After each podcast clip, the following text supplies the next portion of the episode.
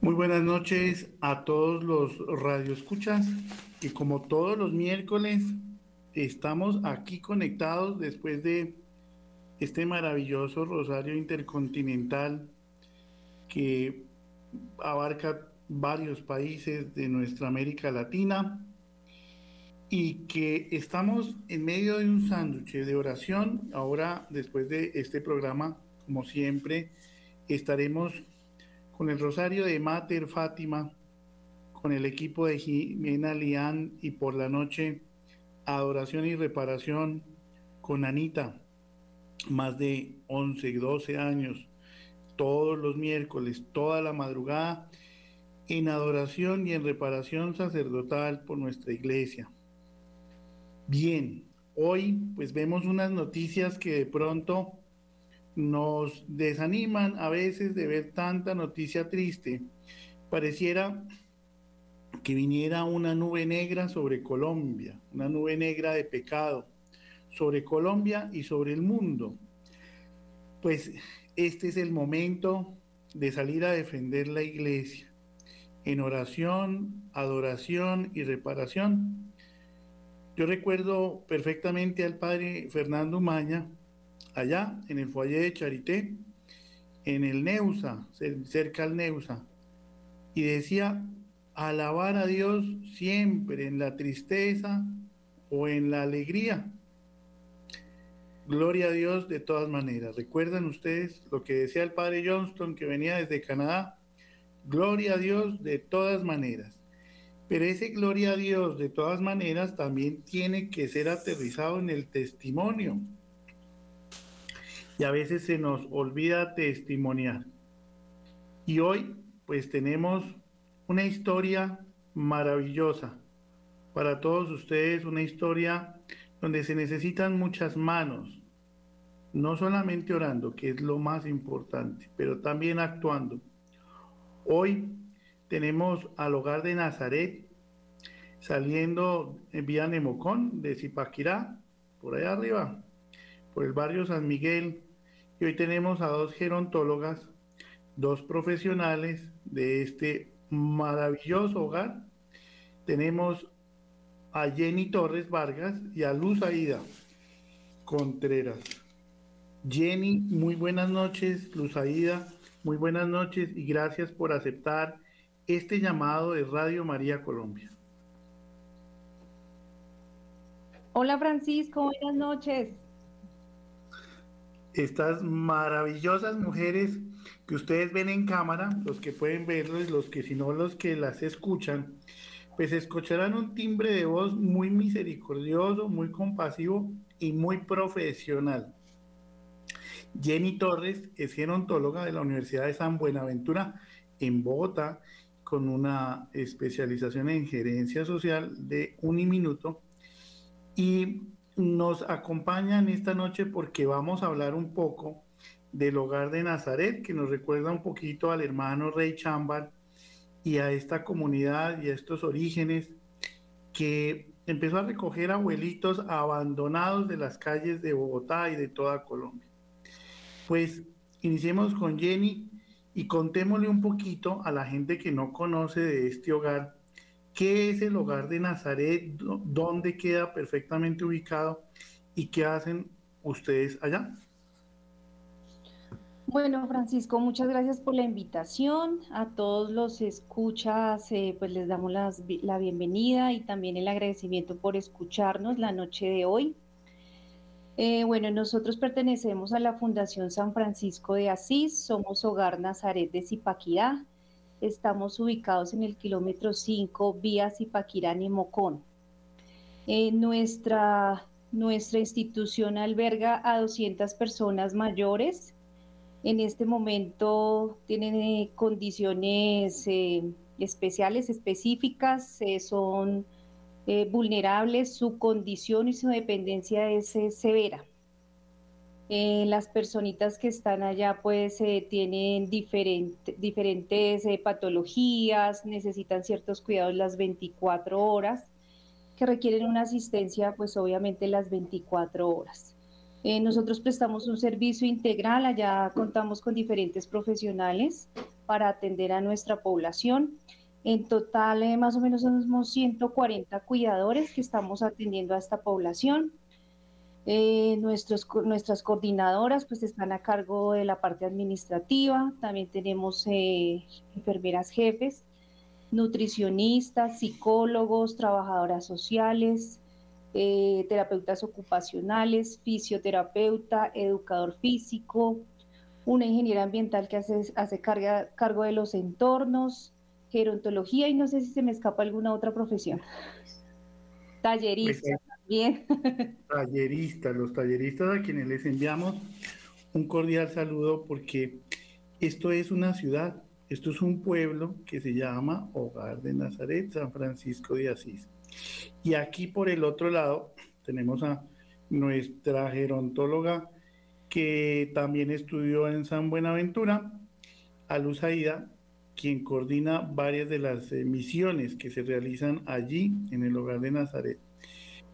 Estamos hablando, Luzaida, de 200 abuelos aproximadamente y más o menos unos 160 enfermeros, ¿no es cierto? Más o menos ese es el número, esas son las cantidades aproximadas que vemos allí.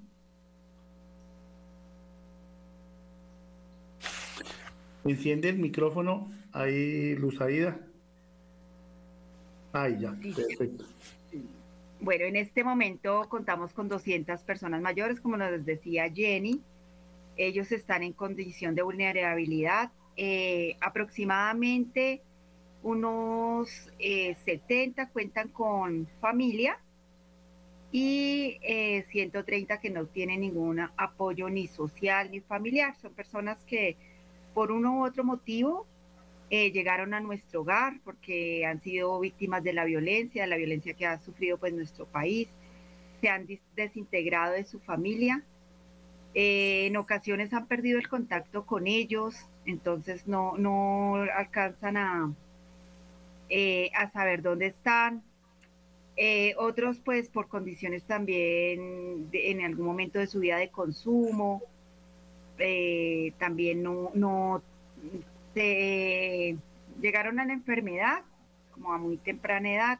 Entonces todas esas personas han llegado a nuestro hogar y pues ya en, en este último momento vital eh, lo que nos queda es darle amor, apoyo y eso es lo que necesitamos, amor para estas personas mayores. Muy bien. Vamos otra vez con Jenny para que nos cuente parte de esta historia del hogar. Un hogar que y tengo entendido también fue seminario de varias comunidades. Cuéntanos un poquito a todos los que escuchamos un poco de la historia del hogar de Nazaret.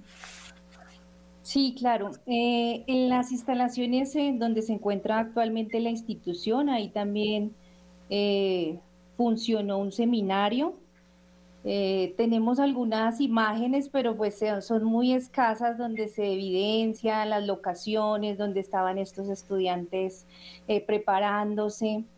Eh, la sede de Bogotá pues también tiene en este momento otras personas mayores, entonces es como una red muy grande que hizo pues nuestro hermano Rey, quien adoptó como varias personas, fundó esta comunidad todo en pro del servicio de, las personas mayores. Eh, hace como, ¿qué te digo yo? Como un mes o dos meses, se acercó precisamente un estudiante de hace 60 años más o menos. El señor fue con su nieto, entonces fue un momento muy emotivo porque pues recordando los espacios, eh, nos mostró dónde estaba durmiendo, dónde era el comedor. Entonces, digamos que esos momentos también eh, son muy sentidos pues para el estudiante, ¿no? Pues recordar sus, sus años eh, estudiantiles, pero pues también es bonito de como rescatar eh, ese valor que tiene la institución, ¿no? De seguir adelante, de seguir como prestando ese servicio, de la vocación. Entonces, es más o menos esa la historia de nuestra fundación. Pues le enviamos un saludo muy especial al hermano Rey Chambar, que sabemos que está en Cali y a esta maravillosa comunidad, la Fraternidad de la Divina Providencia, quienes eh, están en Usaquén, está, han estado en Chía, han estado en el Guaviare, en San José del Guaviare, atendiendo al adulto mayor, entre otras poblaciones, porque tuvieron más de 60 casas en Bolivia. Un hijo de un diplomático que se dedicó a recoger adulto mayor de la calle, adulto población vulnerable. Bueno, Luz Aida, una gerontóloga mm, que es muy seria en su trabajo, muy profesional, me consta porque es eh, parte del tren por la vida, hemos hecho un excelente equipo, eh, una mujer que nos recibe con los brazos abiertos. ¿Cómo termina Luzaida metida en este cuento de la gerontología? Bueno, Francisco, yo creo que Dios le va abriendo a uno su camino y se lo tiene también como preparado, ¿no? Desde muy pequeña siempre he sentido el amor por el adulto mayor. Eh, cuando estaba en la escuela nos llevaban a jornadas a las veredas y en una de esas veredas eh, había una señora adulta mayor que tenía discapacidad visual. Ella tenía que amarrarse de la cintura desde su casa y luego salir para poder hacer sus necesidades, para traer el agua, pero era, lo que ella podía hacer. Entonces, desde con nuestros compañeritos dijimos, y éramos muy chiquitos, teníamos que nueve años, dijimos tenemos que hacer algo más por ella. Entonces comenzamos a turnarnos para ir, para que ella tuviera su comida, le dejábamos preparada su comida, le arreglábamos la casa, era una casa muy humilde, pero de esta forma como que uno se va involucrando con la población. Ya más adelante, mm, siempre como que me enfermaba, entonces eh, el pabellón de los niños y el de los adultos mayores estaban como muy cerca. también me gustaba mucho estar asistiéndoles, yo me escapaba y iba y les daba el almuerzo, las medias nueves. Entonces, bueno, ya uno va creciendo y va viendo que los adultos mayores son muy vulnerados en sus derechos. Entonces uno decía, pero bueno, ahora eh, hay que hacer algo más. Pero no conocía la gerontología, entonces yo me metí a estudiar licenciatura en educación preescolar y un día pasé ahí por la facultad de gerontología. Cuando comencé a investigar qué es eso y me contaron el, rollo de qué se trataba, entonces dije, esto es lo mío, o sea, no, yo no soy más, no soy tanto de niños, pero sí soy de viejos. Entonces, bueno, logré encontrar esta carrera y desde ahí comenzó el emocionante mundo de la gerontología. Comenzar a trabajar en varios programas, eh, con adulto mayor dependiente, con adulto mayor independiente, en programas eh, en Bogotá con la alcaldía y bueno, en un montón de cosas que uno se va involucrando con las personas mayores. Digamos que la pasión es lo que lo mueve a uno. Y mi pasión es velar por los derechos de las personas mayores. Entonces, así comenzó mi mundo en la gerontología. Qué lindo poder escuchar hoy en día que el objetivo de una persona no sea el dinero, sino sea el servicio, ¿no? El servicio es un don de los dones que nos da el Espíritu Santo en este segundo Pentecostés que vamos a empezar a vivir también en medio de toda esta oscuridad de cosas que estamos viviendo. Y nos vamos ahora con Jenny. ¿Qué, qué te llamó a ti de niña eh, ingresar a este tema de la gerontología? Bueno, Francisco, yo creo que pues uno empieza como a, ver el ejemplo desde casa, ¿no? Eh, en mi casa, pues eh, mis papás trabajaban, quien me crió fue mi abuelita, mi abuelita materna, y pues mi abuelita era muy líder, muy activa de su comunidad, ella ayudó a fundar los cimientos de, del barrio donde yo crecí, que es al sur de Bogotá, en una localidad que, es Susme. Mi abuelita pues estuvo muy al tanto de como esas, de los cimientos del barrio. El barrio Alfonso López. El barrio Alfonso López, sí. Donde tenemos gran fanaticada y les enviamos un saludito porque estamos nada más y nada menos con la nieta de una de las fundadoras. de la señora Anita de la señora Era, muy conocida mi abuelita. Entonces mi abuelita siempre como que era muy servicial, muy colaboradora, ella estaba en la iglesia, estaba en las juntas de acción comunal, entonces eh, como que uno ve ese ejemplo y uno le, trata como de, seguir los pasos porque es ese reconocimiento que tiene, que la buscaban, ella miraba de dónde podía sacar eh, elementos para colaborarle a la gente, entonces yo creo que eso también despierta de uno como esa, esa vocación de servicio. Eh, mi abuelita también era conocida como la sobandera ahí del barrio, entonces siempre hubo como esa cercanía con la gente. Eh, las personas mayores obviamente iban allá a sus masajes porque los dolores articulares, eh, las tronchaduras, los niños descuajados, que aún no sé dónde queda el cuajo de los niños, pero mi abuelita lo arreglaba. Pero siempre hablan de cuajar los niños, sí. sí exacto. Entonces mi abuelita igual los curaba eh, entonces era como esa, esa cercanía, ¿no? Entonces eh, yo después ya empecé a estudiar enfermería, de enfermería entonces ya pasé a la parte de, de, masaje terapéutico y después del masaje terapéutico pues conocí la gerontología y vi que la gerontología tiene como una, un área muy integral. Entonces no es solamente lo, lo físico de la persona mayor, sino uno también a través de una palabra pues puede brindar afecto, eh, orientación, algún consejo, eh, ayudarle en su casa si tiene algún obstáculo, le, dice, le puede brindar alguna asesoría.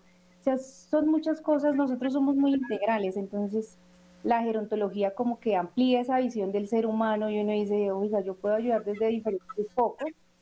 Entonces desde ahí uno como que empieza a enamorarse de, su profesión. Y escucharlos, ¿no? Yo recuerdo la palabra de Dios dice, si quieres ser sabio, reúnete con las personas de mayor edad, ¿no? Como cuántas historias, cuántos consejos le dan a uno. Dicen, si yo no hubiera tomado esta decisión, no estaría aquí. Si yo no hubiera tomado tal decisión, no hubiera perdido a mi familia, ¿no? La sabiduría de los abuelos.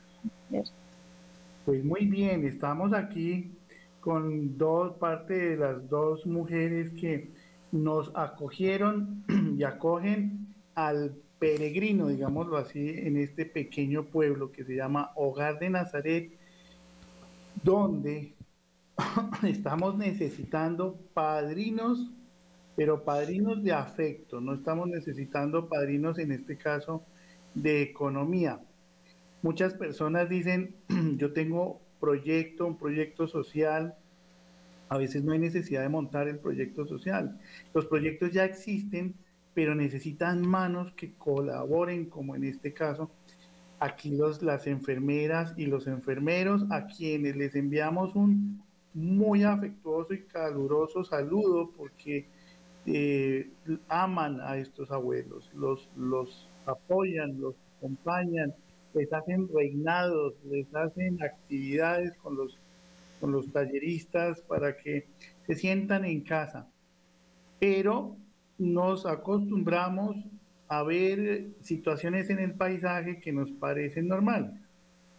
Ver un niño consumiendo boxer, ver una mujer terminando con la vida en su vientre, ver abuelitos eh, abandonados en hogares y hogares y hogares o en sus propias casas, ¿no? Les enviamos un saludo muy, muy, muy, muy, fraterno, muy del Evangelio a los abuelitos que nos han sintonizado esta noche y decirles que no se sientan solos, que sus oraciones son súper importantes y que en el cielo esas oraciones valen oro. Así que hoy más que nunca necesitamos el poder del abuelo, ¿no? Porque el abuelo tiene un poder ancestral maravilloso. Y una pregunta para las dos, para estas mujeres tan especiales que nos han sacado tiempo hoy para atendernos a todos los que nos eh, estamos sintonizando a esta hora. ¿Qué es lo que más les, les ha impactado en esa vida profesional con los abuelitos? A ver, Luz, Luz Aida. Bueno, eh, son muchas cosas realmente, pero sobre todo es el abandono que puede tener una familia hacia un adulto mayor. Eh, el ser capaz de un ser negarle a ese otro ser ese afecto, esa vivienda, eh, después de que han trabajado mucho por ellos, que fueron los que los levantaron, como decimos, que les dieron muchas cosas, que estuvieron ahí y ser capaces de abandonarlos, digamos que ese es un impacto grandísimo. Eh, uno conoce muchas historias eh, eh, cuando comienza a validar toda la, recoge toda la información de las personas mayores y sobre todo de las que tenemos allí. Entonces, una de esas es esa, esa parte familiar. Otro, que todas nuestras mujeres, la gran mayoría que tenemos allí, también fueron como muy esclavizadas en casas que las hicieron trabajar por largo tiempo. Y cuando ellas ya no podían rendir de la misma manera, pues igual las botaron a la calle. Entonces, es como toda esa, esa insensibilidad que tienen los seres humanos de, de conocer amable, ser solidario, sino ver a ese, ese ser humano como un simple objeto como, ay, ya no me sirves, entonces ya te dejo. Y ese es el caso de muchas de nuestras mujeres que tenemos, que no tuvieron familia por estar cuidando los hijos de otro, que no hicieron una vida, que no salieron, que, no, no fueron para sí mismas, sino fueron para los demás. Entonces, ese es un impacto grande y que de pronto la sociedad tiene una deuda con ellas de, poderles haber ofrecido mejores oportunidades o por lo menos haber velado por sus derechos. Y esa es otra forma de realizar reparación. Cuando reparamos por un abuelo, reparamos por todo su árbol genealógico y por todo su quehacer. Jenny, ¿qué es lo que más te ha impactado en tu trabajo? Pues, eh, bueno, sinceramente yo creo que eh, el tener como tan cotidiana la muerte de nuestros usuarios es algo impactante. Igual uno está trabajando con ellos, o sea, es, es indudable o es innegable que uno pueda crear un vínculo con, con las personas con las que uno trabaja todos los días, los saluda, uno los acompaña al desayuno, hace actividades con ellos. Entonces, esa, ese momento que gira en torno a la muerte es, es fuerte y también es muy triste ver lo que decía Luzaida, o sea, hay ausencias familiares grandísimas, pero cuando llega el momento de que la persona fallece, entonces se acercan y dicen, eh, mire, lo que pasa es que yo no era la amiga, era, era la hija. Y entonces necesito la cédula de mi papá y necesito saber eh, eh, qué dejó, qué tiene, me le voy a llevar y le prestan como mucha importancia a cosas materiales y no se involucraron realmente en el proceso institucional de la persona mayor. Entonces eso es como muy, cruel ese momento a veces eh, que, realmente gira en torno a la muerte de, los usuarios. Eh, yo creo que eso, eso impacta y fue muy duro, sobre todo en pandemia, eh, que estábamos con ciertas restricciones y uno sabía el cuidado que tenía que tener cuando uno entraba a la institución, cuando salía, y estar uno pendiente porque le llegaban a uno mensajes al celular eh, con fallecimientos de personas y uno ah, no alcancé a despedirme. Eh, él me había pedido que le llevara un yogur y yo no se lo llevé. Eh, no alcancé a saludarlo esta mañana y ya está tarde, entonces ya no está. Eso siempre queda como, como espinitas en el corazón y uno dice, ay no, eso es, eso es impactante. Ustedes se convierten en la familia de los que no tienen familia. Sí, claro, porque es que uno, uno está realmente más tiempo allá que lo que estaba en las casas cada uno. Allá son 8, 10 horas. Eh, enfermería también tiene turnos largos por las noches, servicios generales. Entonces, todos eh, nos conocemos, eh, nos vemos, nos saludamos. De alguna manera uno interactúa. Entonces, obviamente, cuando se entera de se murió fulanito, entonces todos, ay, pobrecito, bueno, ya descansó. Eso es impactante para mí. Claro que sí. Y Luzaida, de, de, este, de esta fase de tu historia aquí en el hogar de Nazaret, ¿qué le podemos decir a la gente que nos está escuchando? ¿Cómo acercarse a ser eh, padrinos, eh, padrinos de amor, padrinos de afecto, padrinos de acompañamiento a estos abuelitos? ¿Qué pasos se deben dar para poder llegar a este pueblito del amor?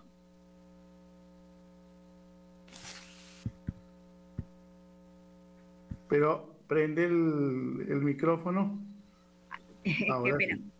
Bueno, eh, la verdad no es tan complicado. Es tener el amor, tener la voluntad y querer eh, ayudar al otro. A veces no necesitamos de mucho para poder eh, dar. Porque generalmente cuando nosotros hablamos de estos programas de apadrinamiento, la gente dice, ah, pucha, pero me van a cobrar la mensualidad en el hogar, me va a tocar llevar medicamentos, pañales, bueno, un montón de cosas que se requieren, que son importantes, obviamente, pero lo que nosotros buscamos es que hagan contacto con una persona mayor que no tiene red social, que no tiene red familiar y que puedan hacer ese apoyo, que el día de su cumpleaños eh, se acerque, le lleven un detallito, que estén pendientes, que un día que quieran sacarlos a almorzar, pues rico porque van a salir de la institución, eh, poder tener contacto, irlos a visitar frecuentemente, hablar con ellos. Lo que más necesitan ellos es hablar, hablar con alguien, que alguien le toque su mano y diga, mire, yo estoy aquí para usted. Que en el momento que se llegó una hospitalización, pues haya alguien que lo visite, Sí, porque nosotros somos 140 trabajadores aproximadamente, pero pues siempre nos ven a nosotros. Qué rico ver una cara nueva, eh, qué rico es sentir que alguien se preocupa por ti, que tú puedas llamarlo y decirle, hoy estoy triste, quiero hablar con alguien y poder tener esa voz de aliento. Entonces, ese es el apadrinamiento que nosotros queremos, que sea un apadrinamiento afectivo, que sea de acompañamiento, que lo acompañe. Eh, nosotros eh, acá en el hogar tenemos la modalidad que ya es modalidad severa, o sea que están, tienen pluripatologías, ¿sí? que digamos que ya están como hacia un final de la vida. Entonces es brindarles ese amor que de pronto no recibieron. Nosotros tenemos es un, lema, decir, ya lo que lo, el que llega acá es porque necesita amor y le tenemos que brindar ese amor hasta que Dios no lo permita, ¿cierto? Entonces es eso, brindar amor, brindar afecto, brindar una palabra de cariño, un abrazo. Entonces eh, es así de sencillo. También hablábamos, miren, entonces, muy fácil. Es mm, acercarse acá o acercarse al hogar del adulto mayor más cercano que tengamos en nuestros municipios, en nuestras ciudades, en nuestros barrios, y nos acostumbramos a ver al adulto mayor eh, solito en estos hogares como esperando eh, su tránsito como a, a, la vida eterna. Pero qué bonito, y es una forma de reparar por nosotros, por nuestras familias y por la sociedad. Este es un pecado social, abandonar a nuestros abuelos, además que ellos son los que han vivido toda una experiencia. Puede suceder de pronto, Jenny, que dentro de este abandono haya como de pronto una falta de perdón de los hijos que de pronto en algún momento pudieron haber sido maltratados por sus eh, padres, por sus abuelos, em, que pudiera haber de pronto un momento de compasión, de sanación y de perdón para poderse acercar nuevamente a sus papás? Sí, Francisco, lo que decía Luzaida, lo que pasa es que hay historias de vida que marcan, no sabemos las condiciones de crianza, no sabemos si fueron padres responsables, eh, muchos son solteros, algunos habitaron en calle, llegan allá. Eh, pero sí hace falta como, como esa reparación, esa sanación, ese perdón. Ya en este momento vital de la vejez, pues ya sus capacidades, sus habilidades están disminuidas, hay presencia de, enfermedades, hay carencias, pero sí hace falta como más trabajo hacia el perdón y hacia la reconciliación. Habrán historias de vida que son muy impactantes y uno dice, pero no lo puedo creer, mire, mire este viejito, esa ternura que es, cómo nos habla a nosotras, cómo, cómo pudo haber sido así con su familia realmente nosotras no estamos allá para juzgar y yo creo que mm, el resto de profesionales y el resto de, los trabajadores de allá lo tenemos eh, muy claro, pero sí las familias tienen como esa, esa carencia todavía como de sanidad y, de perdonar y como dar una nueva oportunidad a ese ser humano, ¿no? Igual todos cometemos errores, todos tenemos fallas, eh, pero igual yo creo que pues la vida es esa, es una, es una experiencia, es un aprendizaje, eh, es error y también e, es, éxito. Entonces, eh, y se ha trabajado con las familias a través de talleres, se ha trabajado las emociones, se ha trabajado el perdón, pero siempre es difícil porque pues es una historia de vida que nosotros desconocemos, se trabaja, se habla, pero es ya es un proceso individual de cada miembro de, de las familias. Igual pues allá se trata como de siempre alentar a miren la persona mayor eh, los logros que alcanza, mire qué hacemos, eh, mostramos cuáles son las actividades que se hacen con ellos, siempre como que tratamos de resaltar lo positivo. Si hay cosas que tienen que hacer intervención con familia y decirle, mire por favor ayúdeme con, con su papá, con su tío, con su amigo, porque realmente no quiere cumplir el tratamiento, no quiere eh, aceptar la contención mecánica, por decir un ejemplo, pero sí hace falta, yo creo que mucho trabajo de sensibilidad frente al envejecimiento, incluso entre ellos mismos. Claro, y es que, sí, adelante. Es que eh, entre ellos mismos también hay como ese imaginario de que usted es el que está viejo, usted es el que es cansón, el que es chocho, pero no se mira también a, sí mismo y yo qué estoy haciendo, yo cómo me comporto, yo qué hago. Entonces, es un trabajo individual que se hace de a poquitos y que nos falta mucho, sí, también yo creo que es verdad, pero es un trabajo individual. En un programa de sensibilización donde estamos todos y qué mejor que Radio María, quien necesita la ayuda de todos, yo estaba viendo ahorita en la página, si quiero hacer donaciones, pues hay una cantidad de formas de hacer donación para que Radio María pueda seguir con su proceso de evangelización a través de FECTI, a través de Bancolombia, a través del Banco Popular, a través del Banco de Bogotá, a través de una forma internacional, a través de tarjetas de crédito, en fin. No más es entrar a la página de Radio María y hacer donación para que lleguen. Nos han reportado sintonía. Yo soy cansoncísimo con eso. Nos han reportado sintonía desde Alemania, desde Estados Unidos, desde Soacha, desde el Valle del Cauca, desde Antioquia, desde Magdalena, Piginio, eh, Tierra Alta, en fin, de muchas partes, de muchos barrios. A esta hora Radio María se conecta con cientos de emisoras comunitarias como en Pacho, Cundinamarca, que hasta ahora conectan con Radio María. Y llega este mensaje tan limpio, tan tranquilo a nuestros campos, a nuestros campesinos, a los empresarios, a todos, aquí o afuera del país. Pues ¿qué le pudiéramos decir a los jóvenes? Porque en este proceso que estamos hablando con Jenny, los medios masivos a veces venden en Disney, en Netflix, en los comerciales, venden al adulto mayor como si fuera una enfermedad, como si fuera algo terrible, como si nosotros nunca fuéramos a llegar allá. ¿Qué les pudiéramos decir a los jóvenes que de pronto están con sus familias? Hoy dijeron, vamos a escuchar Radio María ¿Y qué les podemos decir sobre la experiencia de estar con los adultos mayores? Bueno, a los jóvenes, eh, lo bueno es que ahorita estamos como en una era ya un poco más de sensibilización, de, de sensibilidad. Los jóvenes ahora son un poco más sensibles a lo que de pronto era un poco la juventud anterior. Entonces eh, captan un poco más los, todos estos mensajes de solidaridad, de amor. Entonces es uno, pues, cuidarse a sí mismo. ¿Sí? Porque si yo cuido de mí mismo, puedo cuidar al otro.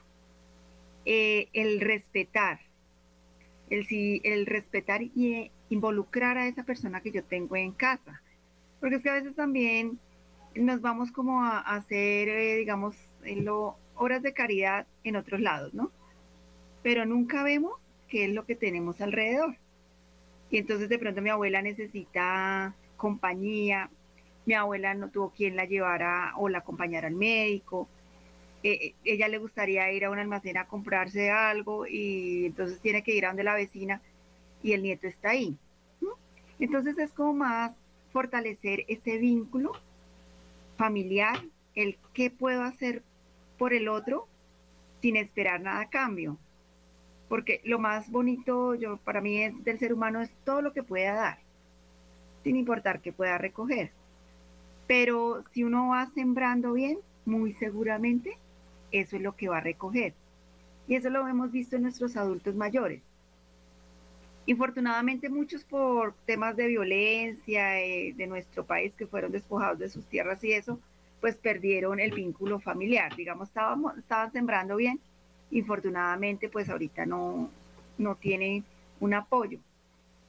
Pero ahorita con todos los medios, con todas las redes, pues es más buscar cómo poder ayudar, cómo cuidarse a sí mismo y cómo dar amor al que tengo cerca.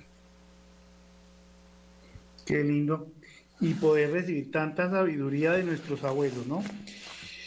Pues para los que acaban de sintonizar, estamos con Jenny y con Luz Aida, las gerontólogas del Pueblo del Amor. Ya lo bautizamos el Pueblo del Amor. El hogar de Nazaret, San Francisco de Asís, kilómetro 5 de Zipaquirá a Nemocón. Jenny, qué mensaje de esperanza, porque Radio María también tiene un alto índice de públicos receptores de la tercera edad. Históricamente Radio María nos escuchan los abuelitos, nos escuchan las abuelitas. ¿Qué mensaje de esperanza les podemos dar a los abuelitos en esta época que vemos incendios, guerras, pandemias, situaciones aquí, situaciones allá? y de pronto sintonizan Radio María como para sentirse un poquito más tranquilos, un poquito más en oración. ¿Qué mensaje quisieras tú enviarle a todos esos abuelitos a los que tú quisieras llegarle hoy? Bueno, eh, pues con mucho respeto se hace el consejo porque como tú bien lo dices, pues las personas mayores son los que son eh, han, tenido una experiencia vital, son los que tienen una amplia sabiduría, eh, con mucho respeto, ¿no? Es, es, que sigan activos. Y actividad no solamente significa hacer ejercicio o, tener el cuidado de los nietos, o ah, ser activo también es a nivel mental, seguir una lectura, si tienen la habilidad para hacer una sopa de letras, eh, hacer un crucigrama, leer. Leer es un ejercicio tan bueno que estimula creatividad, vocabulario, atención, concentración. Y si tienen todavía la habilidad lectora, háganlo. Eh, actividad también eh, espiritual y no solamente en cuanto a, encuentros religiosos, sino también el encuentro con, con sí mismos. Eh, si hacen meditación, si realizan algún tipo de, ejercicio, yoga, tai chi, también que busquen algo que los llene como seres y no solamente por, porque tienen que seguir algún ritual específico, porque su familia les dijo, no, algo que realmente llene su ser. Que aprovechen sus, sus oportunidades, lo que tengan a la mano. Es difícil decirle a una persona mayor, es que tiene que alimentarse bien y entonces coma salmón y entonces consuma solo aceite de oliva, pero pues si la persona mayor eh, puede hacerse un buen arroz con lentejitas, eso también alimenta. Si puede hacerse unas papitas con una eh, presita de pollo o huevito, eso también lo alimenta. Entonces es mirar a mi alrededor yo qué tengo que hacer, qué puedo aprovechar y adaptarlo a mis condiciones. Uno a medida que pasa el tiempo, uno va conociendo su cuerpo y uno sabe, ay, a mí no me cae bien la leche, entonces mejor la leche la voy a cambiar por un zumo de algún jugo o a mí realmente los jugos ácidos me alborotan la gastritis, entonces me voy a ir mejor por una leche de avena. Entonces uno mismo se va conociendo, uno mismo tiene que ir adaptando adaptándose a lo que tiene y aprovechar esas oportunidades que tiene alrededor. También es importante contar con las redes comunitarias, porque es muy bien, eh, es un protector el uno estar en contacto con otras personas, interactuar con otras personas. Entonces, en las localidades, en los barrios, en los municipios, siempre hay un programa para persona mayor. Entonces, desde el distrito, desde las eh, alcaldías municipales, departamentales, siempre hay un rubro específico para programas de personas mayores. Hay que buscar, hay que preguntar y hay que inscribirse, participar, aprovechar, porque recursos hay, recursos del Estado hay para ese tipo de programas, pero a veces es el desconocimiento. No sabemos dónde ir, no sabemos dónde preguntar, hay muchos programas también de IDRD, de programas de, deporte y cultura en los municipios, y son proyectos gratis. Pueden acercarse, pueden aprovechar. Hay cursos si las personas tienen la habilidad para manejar el computador. Hay muchos cursos también digitales. Entonces es aprovechar como lo que tenemos, los recursos, optimizarlos y pues tener un envejecimiento activo y no solamente a las personas que ya están en el momento vital de la vejez, los que están mayores de 60, sino a los que vamos en la fila. Ahí vamos detrás. Los, los, menores de 60 también. Sí, también, porque es que tenemos ese pensamiento de que espere que yo cumpla los 60 años y entonces al otro día ya empiezo a cuidarme la alimentación, entonces ahí sí empiezo a caminar, ahí sí empiezo a acercarme a Dios eh, de alguna manera. Entonces, no, no esperemos, empecemos desde antes. Claro, nuestra, nuestra vejez es ya, ¿no? Lo que cultivemos ahora. Pues claro, las, las rutinas. Eh, aquí, pues obviamente mm, recomendamos mucho, eh, ustedes sabrán, el Santo Rosario, la Santa Eucaristía, la Eucaristía diaria pues sana, la Eucaristía diaria salva. La Eucaristía es lo que nos ha llevado al hogar de Nazaret y pues San Francisco de Asís, nada que hacer, que fue con Santa Clara de Asís que nos ha llevado los patrones de la obra del hermano Rey Chambal, si no estoy mal, están allá en la capilla, ¿no? San Benito en un lado y San Francesco de Achichi allá al lado, como dirían allá en Italia.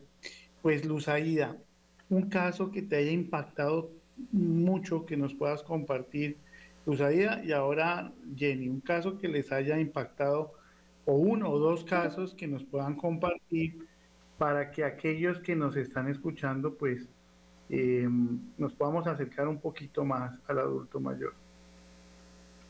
Bueno, son muchos casos, pero bueno, específico. Hay el caso de una señora que lleva mucho tiempo institucionalizada. Primero estuvo institucionalizada en un hogar de salud mental eh, la dejaron allí cuando tenía cerca de 35, 40 años y dejó a sus hijos muy pequeños. Tenían alrededor de 9, 11, 13 años. Eh, de pronto esos hijos quieren saber de su mamá y no saben dónde está. Entonces ella se llama Julia Ericinda Cárdenas entonces, si de pronto conocen, eh, ella es del municipio, ay, se me olvidó, bueno. Pero repitamos el nombre otra vez, Julia. Julia Ericinda Cárdenas. Ok, es de la costa, ¿sí? Más o menos. No, ella es de por acá cerca, un municipio cercano. Ok. De acá de Zipaquirá. Eh, y después de, ya cuando en nuestro programa ingresan a los 60 años, entonces ya ingresó a, a nuestro hogar Entonces, eh, lleva aproximadamente 30 años institucionalizada.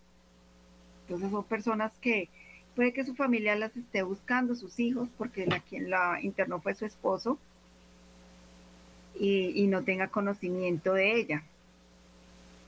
Ok, porque esto pasa mucho también en los hogares y especialmente en el hogar de Nazaret, que muchas personas llegan por un tema de deterioro, de deterioro cognitivo, Alzheimer, Parkinson, en ciertas fases que de pronto ya no recuerdan de dónde son o por algún accidente. Eh, tenemos muchas personas allí que de pronto están buscando su hogar y muchos hogares no saben que ellas estén allí. ¿Cómo, cómo una persona que ha perdido a su adulto mayor, que ha desaparecido, eh, puede averiguar cuál sería de pronto el procedimiento, la metodología para averiguar por su ser querido? Bueno, eh, en este caso se pueden acercar a la Secretaría de Integración Social ellos son quienes manejan las bases de datos de, las personas mayores, entonces allí podrían encontrar información. Nosotros en este momento pues tenemos las 200 personas, también si en algún momento creen que están allí, se pueden contactar con nosotros y igual les brindamos la información. Ok, entonces se pueden meter por la página en internet de Hogar de Nazaret eh, ¿De pronto tú tienes alguna algún enlace? Eh, no, sería con la página de www.sdis, que es sdis.gov.co, que es la Secretaría, de Integración Social. Con nosotros sería ya el número telefónico. Ok. Entonces, pues demos un número, pues doy el número de la fundación para que se comuniquen con, conmigo y aquí los remitimos. Como siempre, pues hacemos todos los miércoles para quien desea anotar el número de la Fundación Nuestra Señora del Refugio, donde hacemos esta redirección de este triage, podríamos decir, 301 793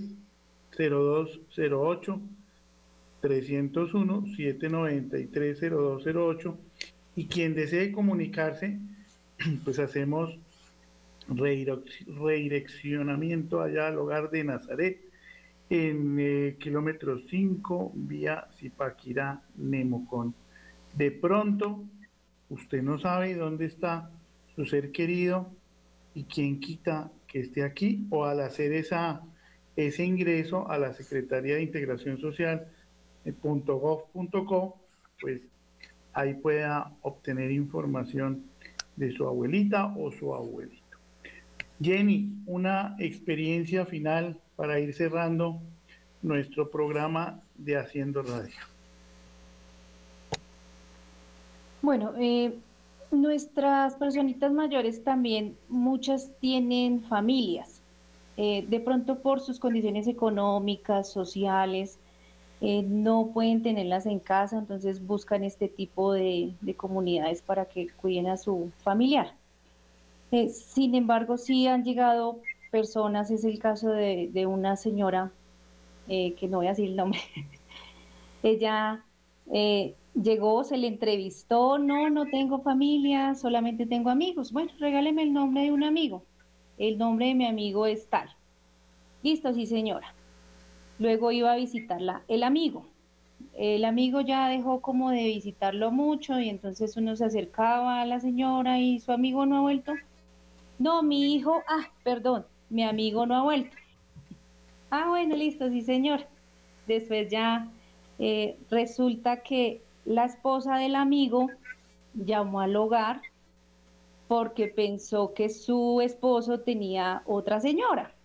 Resulta que la otra señora era la mamá, pero ni él había dicho que era la mamá, ni ella había dicho que él era el hijo. Afortunadamente se logró hacer un trabajo eh, de reconciliación, de acercamiento familiar y pues hoy en día la señora se encuentra eh, en la casa de uno de sus hijos. Eh, entonces como que se volvió a hacer esa alianza familiar y entonces ya sabemos que sí tiene hijos y que los hijos afortunadamente en el momento pues tienen la posibilidad de acoger a la señora y de brindarle un cuidado como el que ella necesita, entonces es una buena noticia, eh, un caso para resaltar porque realmente a veces no es que las familias no quieran, a veces no pueden, pero pues es bonito cuando se logra y ojalá la señora realmente en este momento esté bien cuidada y esté con sus hijos, que es lo más bonito. Y si de pronto alguien nos está oyendo y dice, yo puedo tener a mi mamá en mi casa, vaya y rescátela y téngala en la casa si la puede tener y darle afecto. Todavía hay tiempo. Todavía hay tiempo de recoger a su abuelito, a su abuelita. Le generará una tristeza momentánea a estas cuidadoras. le generará una felicidad muy grande a su mamá, a su papá, aprovechenlos en vida. Sean, yo soy intenso con mis papás, ellos saben, yo soy súper intenso, allá les llego todos los días, allá a mis papás los aprovecho en vida. Qué rico que los podamos abrazar, cuchichear, fregarles la vida, ¿no? Fregarles la vida. Pues voy a hacer un pequeño comercial, si me permiten ustedes y si me permiten los que nos están escuchando, y le vamos a hacer un comercial a la Santísima Trinidad. La familia es imagen de la Santísima Trinidad. Mateo 19, 2 dice, el Dios hizo, nos hizo a imagen y semejanza de Él y los creó hombre y mujer. Y San Juan Pablo II nos habla permanentemente de que la familia es imagen y semejanza de la Santísima Trinidad. Así como del fruto del amor de papá y mamá nacimos los hijos, del fruto del amor del Padre y del Hijo nace el Espíritu Santo. Todo proviene de la Santísima Trinidad, es nuestra morada, nuestro sentido, nuestro todo, nuestro alfa y nuestro omega. Es el intercambio eterno del amor la Trinidad no está fuera de nosotros y nosotros no estamos fuera de ella. Es un misterio. Decía un sacerdote, llene una botella de agua y bótela al lago. Eh, ¿La botella está en el lago o el agua está en la botella? Esa es la Trinidad, el lago y nosotros somos la botella. Estamos llamados a vivir la vida trinitaria para toda la eternidad. No podemos comprender el sentido de la vida fuera de la Trinidad. Principio sin principio, finalidad de todo. Una pequeña reflexión de la Santísima Trinidad y nosotros y nuestros abuelos como imagen y semejanza de, esta, de este misterio divino que no es fácil, ni nadie lo ha podido explicar, pero sí es bueno meditar en estas reflexiones espirituales.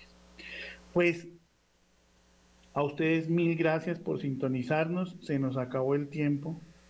A Luzaida y a Jenny, pues ustedes no saben, cuando vamos allá, permanentemente se nos volvió nuestro segundo hogar, allá ya nos tienen colchón, limonada, eh, ventilador, allá nos tienen todo, se siente uno como en casa y nuestros abuelos son felices rezando el Santo Rosario todos los jueves estamos allá rezando el Santo Rosario con nuestros abuelos, oramos por las enfermeras y los enfermeros del hogar de Nazaret, la parte administrativa, las coordinadoras, si nos están escuchando, desde aquí les mandamos un saludo muy especial. Y ustedes que están allá en casa escuchándonos, pues no nos malacostumbremos a ver cosas en el paisaje que no deben estar, como un abuelo abandonado como un niño consumiendo drogas, como una niña prostituyéndose.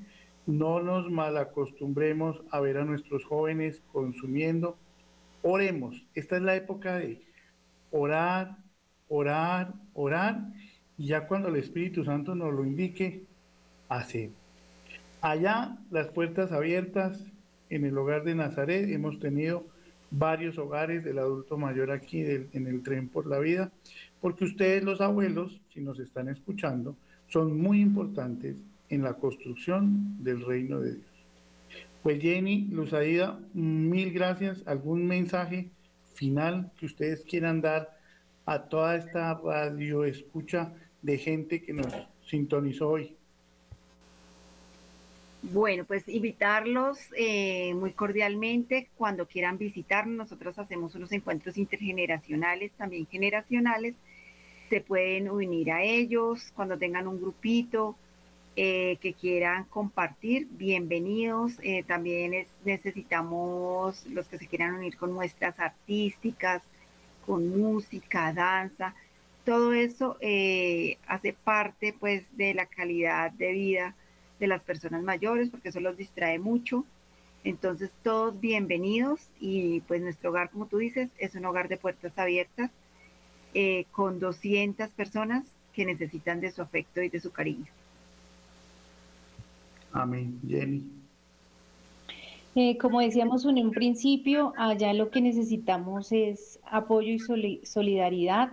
Si tienen tiempito para regalar, para acompañarlos, para ir a hacer el rosario, para ir a cantar con ellos. Es muy importante y gratificante para ellos como el hecho nomás de, de ese contacto físico con otra persona, el sentirse querido, el sentirse respaldado, el sentir que le importamos al viejo, para ellos es muy importante. Entonces allá con mucho gusto los esperamos. Puertas abiertas para todos es una llamadita, cuadramos el día, el horario, qué quieren hacer, cuántos van y organizamos algún encuentro muy bonito para nuestras personas mayores. Y si hay algún sacerdote que nos esté escuchando, eh, estamos, se está solicitando aquí sus servicios, aquí hay una capilla hermosa, grandísima, caben todos los abuelos y se está necesitando un padre, un sacerdote que vaya a oficiar Eucaristía ya las veces que quiera y se los aseguro que esa es la solución de nuestros problemas. Jesús Eucaristía. Terminamos con esta muy buena noticia. Si nos acercamos a adorar a nuestro Señor, decía San Agustín, para amar a Dios hay que conocerle y el que le conoce le ama y después de amarle lo alaba. Entonces, para todas estas situaciones que estamos viendo oscuras en la televisión, de tragedias y demás, pues la solución es alabar a Jesús Eucaristía y reparar amando a nuestros abuelos. A todos ustedes, mil gracias. Esperemos que se llenen nuestros hogares del adulto mayor de amor, de compasión y no nos acostumbremos a que se nos endurezcan los corazones y se nos enfríe el alma. Dios los bendiga. Seguimos con el rosario de Mater Fátima y los 5 millones de rosarios por Colombia aquí en Radio María. Una sola radio, una sola voz y a William en estudio, mil gracias, quien hace posible con la Santísima Trinidad de que se pueda generar este programa desde la sabana de Bogotá. A todos feliz noche, Dios los bendiga.